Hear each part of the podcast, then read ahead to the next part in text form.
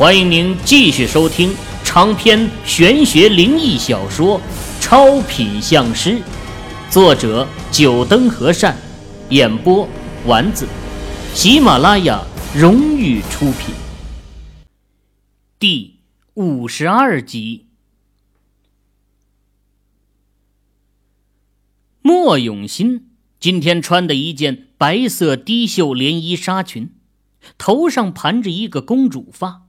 迷人的脸蛋下是白皙性感的锁骨，在和老人交谈中浅笑嫣然，犹如一道亮丽的风景，顿时吸引了会场中不少人的眼光。嘿，怎么样，我姐漂亮吧？不过你没戏。嘿嘿，喜欢我姐的男人能从首都排到魔都，不过能被我姐看上的还没有一个。莫永兴瞧见秦宇的目光向他后面看，就知道肯定是在看他老姐，开口打击秦宇道：“那边。”莫永兴看到秦宇，好像和老人说了什么，老人哈哈一笑，瞧秦宇这边看了一眼，就和莫永兴分开，朝着桌子的另外一边走去。秦先生，两天不见。脸上的气色好了许多了。莫永新和老人分开，径直走到秦宇的身边，伸出嫩白的柔夷小手。啊，还要感谢莫小姐送的人参呢，不然也不会好的那么快。秦宇握住莫永新那细嫩无骨的小手，再次想起了在铜拔山洞内的场景，心神一阵荡漾。当初啊，就是这双素手抚摸到他的胸膛之上，给他带来阵阵颤栗。你什么时候吃人参了？那人参不放在宾馆房间内，还没拆封吗？张华听到秦宇的话，在一旁嘀咕道：“就今天早上啊，他还在表弟的房间内看到那一盒人参了，连包装都没拆。”自己表弟这说起谎来，真是面不改色呀。秦先生客气了。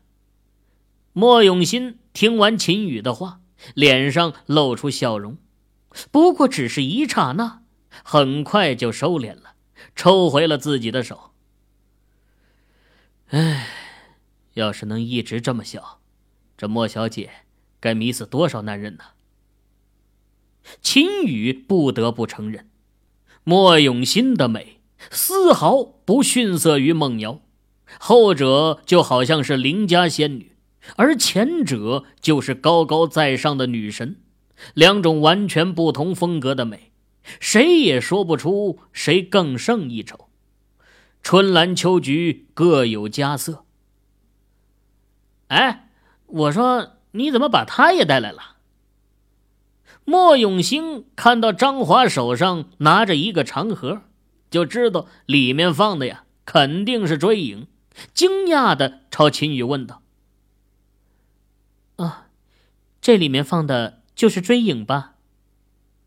莫永新听到老弟的话，目光扫了眼张华手上的盒子。前两天老弟就和他说过，秦宇的手上。有一把会自己飞，还能听得懂人话的剑，名字叫追影。啊，秦宇点了点头，不过却是没有回答莫永兴的话。这交流会人多口杂，加上莫永新还在一侧，吸引了不少人的眼光，难免会有人注意他们的谈话。哎，萧大师来了。哎呀，哎，萧大师，好久不见呐！哎呀，几年不见，萧大师风采更胜往昔呀，想来修为又有所精进呐。原本会场内是三五成群的人聚在一起，大家小声交谈着。突然，门口处传来一阵骚乱，紧接着，一位六旬左右的老者走进会场。在他的身旁，季全亲自作陪。而原本坐在椅子上的一些人看到老者的出现，全部都站起身来，认识的纷纷朝老者打着招呼。这人是谁呀？这么牛！莫永兴看到这老者引起的轰动，腻歪了一句。可惜他这话没有人能回答他，除了秦宇，他们姐弟俩加上张华都不算风水行内人。至于秦宇，他认识的风水师一张手都数得过来。啊，秋生呢？怎么他这个做会长的把这么多同行晾在这里，自己跑去乘凉了吗？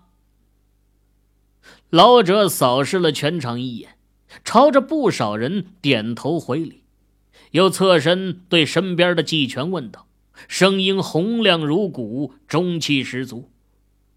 哦，林会长去接几位其他城市的同行了，想来也快到了。季全回答道。听完季全的回答，老者没再作声，不过嘴角撇了撇，似乎有些不屑，随即在椭圆桌子最前方的右侧坐下。季先生是坐这里吧？那我们就先过去，不打扰了。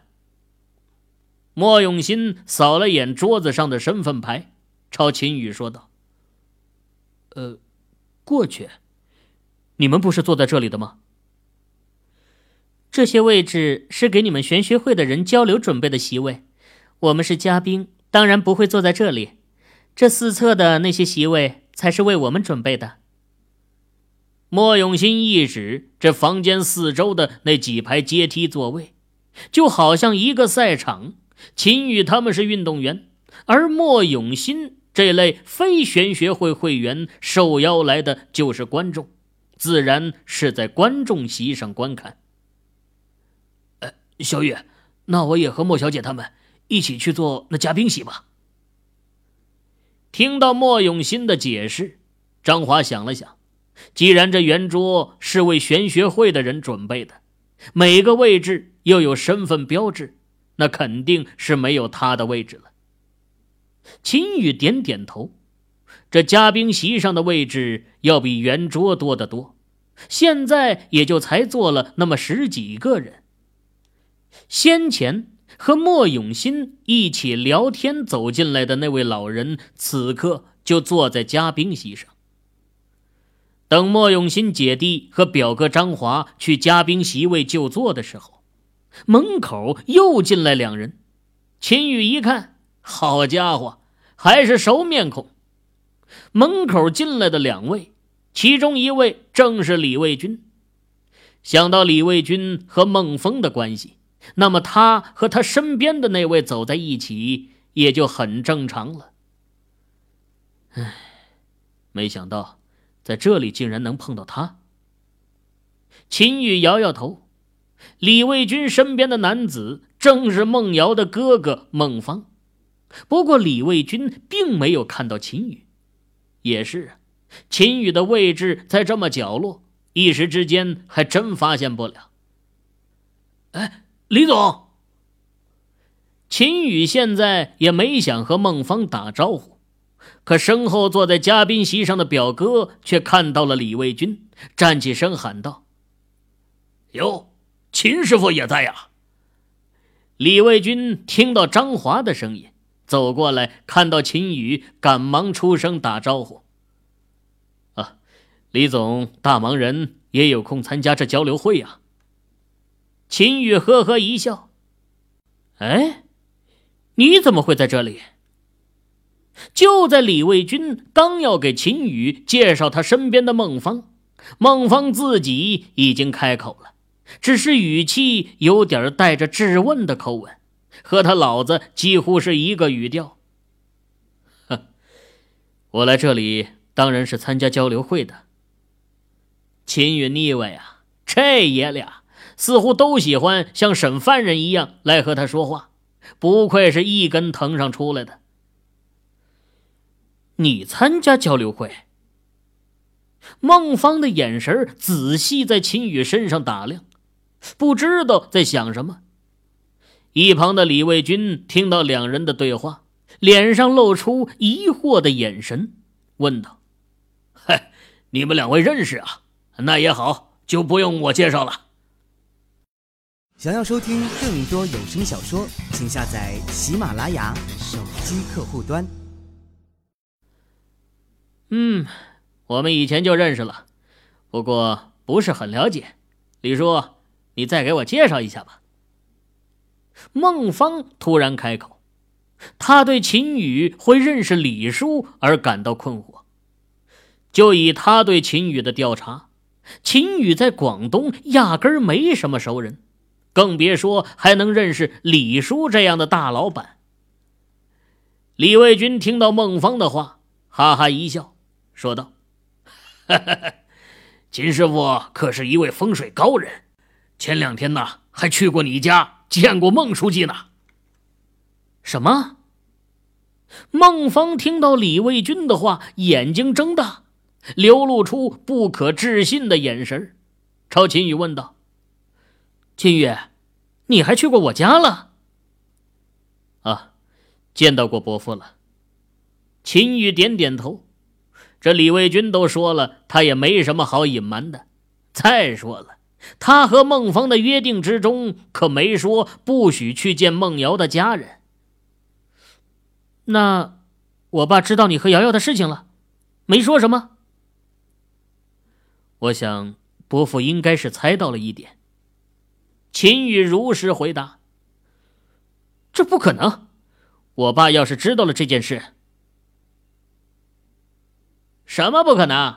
我说方哥，你和秦宇还认识啊？”就在孟芳神色震惊、满脸不可思议的时候，莫永兴从后面走过来，打断了他的话：“哎，永兴，你怎么也在这儿？你也认识秦宇？”孟芳这回看秦宇的眼神有点变了。当初他调查秦宇的时候，对方就是一个普通的学生，怎么这才几个月不见，不但成为什么风水大师，还和李叔和墨家搞上关系了？能认识李叔还不让他最吃惊。李叔身为商人，交友广阔，四海都有朋友。或者认识秦宇的什么亲戚，因此而套上交情也说不定。这关键是墨家，那是一个毫不逊色于他们孟家的大家族，甚至在某些领域，墨家还要比孟家更胜一筹。秦宇竟然能和墨家嫡系继承人莫永兴结交，这才是最让孟芳吃惊的。像他们这样的大家族子弟。身边自然会有一群狐朋狗友，但那些呀，都只是一些吃喝玩乐的酒肉朋友，也就是相互利用而已。可孟芳从莫永兴的态度中看出来，他和秦宇的关系绝对不是酒肉朋友，倒更像是真正相交的朋友。哼，方哥，既然来了，就跟我们坐一起。我姐也在呢。莫永兴可不管孟芳的震惊，一指嘉宾席方向。孟芳顺着莫永兴指的方向看去，一位冷艳美女正坐在嘉宾席上，正是莫家的大小姐莫永新。看到孟芳望过来的眼光，莫永新轻微的点了一下头，算是打过招呼了。对于莫永新的淡漠态度啊。孟芳倒是没感到生气，他们这个圈子的人都知道莫永新的性格，能对你点下头已经算是不错了。哎，走吧，方哥，我可是好久没见到你了。哎，咱们上去聊。莫永兴一把拉着孟芳，不容他拒绝，就朝嘉宾席上走。哎哎，别了，哎，我自己走。孟芳瞥了一眼秦宇，他现在满脑子的疑问想要问对方，而且，这好好的一个大学生，怎么突然摇身一变成为了一位风水师了？只是眼下被莫永兴拉走，孟芳也就只能先把这些疑惑藏在心里，等交流会结束再找秦宇。孟芳被莫永兴拉走，李卫军也知道这圆桌上的位置不是为他们准备的，和秦宇打了声招呼，也紧随着坐到了嘉宾席上。五个人倒是坐在了一起。秦宇转身坐到自己的位置上。朝着整张桌子扫了一圈，发现有很多人正在打量着他，也难怪。这一圈望下来，坐在椅子上最年轻的好像都有三十出头了，像秦宇这个年纪的还真没有，不引人注目才奇怪呢。在一群大叔级别的人当中，隐藏着秦宇这么一位年轻人。已经有不少人在小声打听着秦宇的底细了。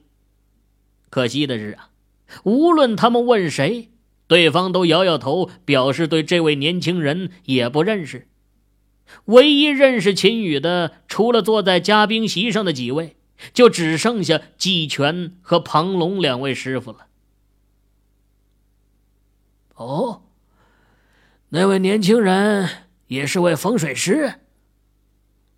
坐在桌子首位右侧的萧姓老者也看到了秦宇，朝身边的季全问道：“哦，他叫秦宇，是前几天我和庞龙两人引荐进咱们广州玄学会的。秦兄弟虽然年纪不大，却是出自高人门下，在风水造诣上有着独特的本领啊。”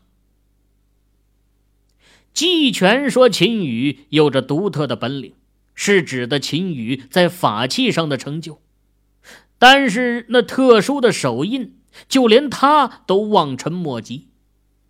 不过季全说秦羽在风水上有着独特的本领，也是他认为秦羽啊，也许就是擅长法器这一方面，可能在其他方面就要弱一点，不然就该说秦羽在风水上有着高超的造诣了。而不是独特的本领。季全会有这个想法，也是因为秦羽的年纪。在季全的心中啊，风水一道繁复驳杂，秦羽这个年纪在某一方面能有出色的表现，就很是不错了。哦，独特的本领，能让你这么说，这个年轻人肯定是有点本事了。我倒是想认识一下了。行，等这次交流会结束，我就邀请秦兄弟和萧大师见一面。想来秦兄弟对于萧大师也是很尊敬的。秦羽淡然的坐在桌子上，对于众人的注视目光毫不在意。其实也不能说不在意。只是他面部上没有任何情绪表现出来。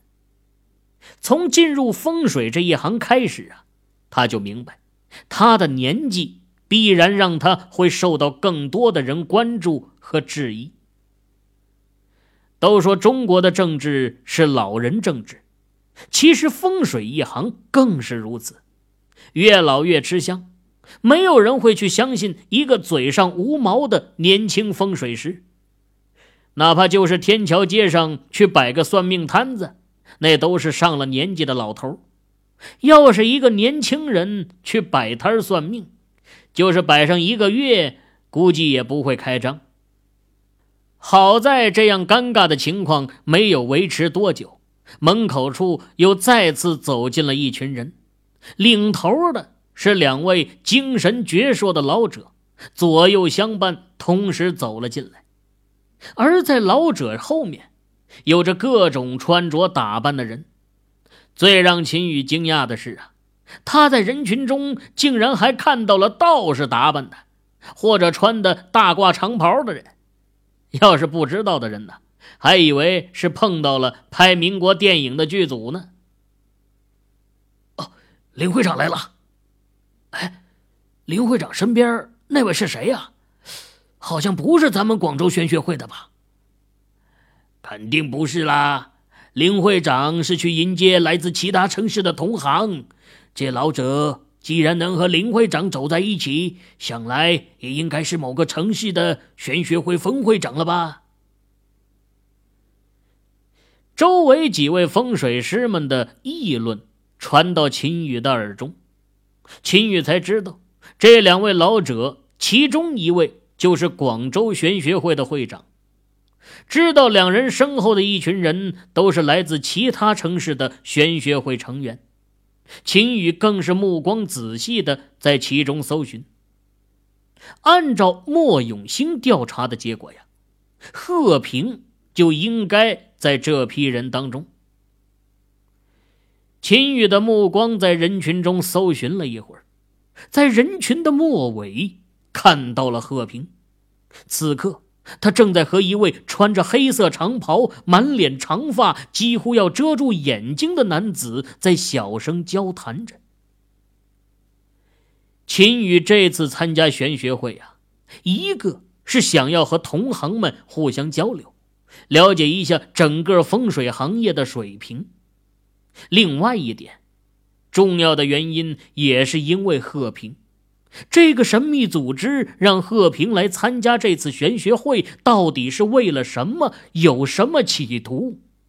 这一点也是秦宇参加交流会的目的之一。哈 哈哈，庞光，老庞，哎呀，没想到这次秋生竟然把你请来了，我们可是有好多年没见了。萧姓老者看到两位老人进来，脸上露出惊喜的神色，一把握住左边的那位老人的手，激动的说道：“ 老庞，我早和你说了，老萧见到你肯定会激动。你看吧，连见到我这个地主招呼都不打一声。”另外一个老人开始打趣，也就是广州玄学会的会长林秋生。哼，庞光。秦宇听到这名字，表情变得有些奇怪。再看一看其他人，也有很多人和他一样，脸上憋着，表情啊很精彩，想笑又不敢笑的表情。哼，看来不止我一人。联想到那地方去了。秦宇瞧着一桌子人，脸部都憋着，心中在嘀咕：“啊，这名字实在是取得太有特色了。”膀胱，膀胱，这不是尿憋的吗？哼，和你打什么招呼？咱俩十天半个月就见一次面，你脸上有多少颗老人斑，我都一清二楚。还用得着打招呼？